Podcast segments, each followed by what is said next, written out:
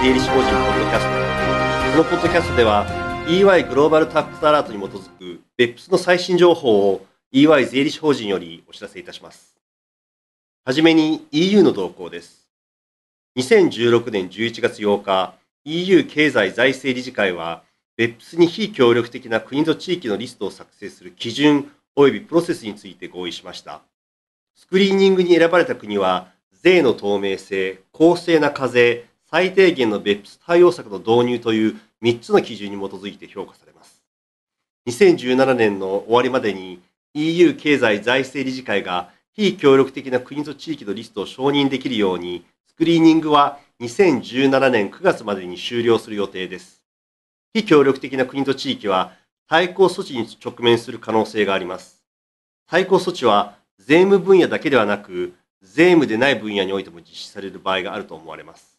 リストにある国と地域に対する EU レベルの対抗措置を検討する作業は期限内に終了する見通しです。2016年11月10日、欧州委員会はパブリックコンサルテーションを開催しました。このパブリックコンサルテーションは、脱税や租税回避を助長する業務に従事している税務アドバイザーをより効果的に抑制するために EU が行動を取る必要性及びそうした制度の設計方法について意見を収集するためのものです。欧州委員会が特に関心を寄せているのは、税務アドバイザーに対して義務的開示制度を導入する方法についての意見です。この制度は、税務アドバイザーに対し、積極的もしくは乱用的なタックスプランニングとみなされる可能性のあるスキームに関する情報を早期に報告する義務を課すもので、OECD の BEPS プロジェクト行動12に基づく義務的開示制度の法制上の取り組みです。次にブラジルの動向です。2016年11月4日、ブラジル連邦再入省は、ブラジルに国別報告書を導入する標準取扱要領の草案を発表しました。国別報告書の適用初年度を2016年1月1日以降に開始する事業年度とし、2017年6月に公的電子帳簿システムにおいて税務帳簿とともに提出することを義務化するとしています。対象となるのは、グループの連結売上高が7億5000万ユーロを超える多国籍企業グループです。最後にオランダの動向です。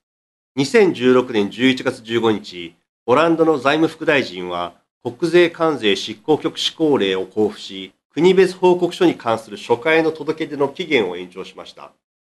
原則として多国籍企業グループの構成事業体であるオランダ居住法人は税務当局に対し報告事業体の名称及び居住地を事業年度終了日までに届け出ることが義務付けられています。しかし事業年度が2017年8月31日までに終了する多国籍企業グループについては、届け出の期限が2017年9月1日まで延長されました。事業年度終了日が2017年9月1日以降の場合には、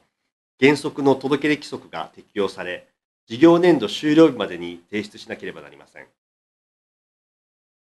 今回お届けする内容は以上です。別府に関する最新情報は EY 税理士法人のウェブサイトをご参照ください。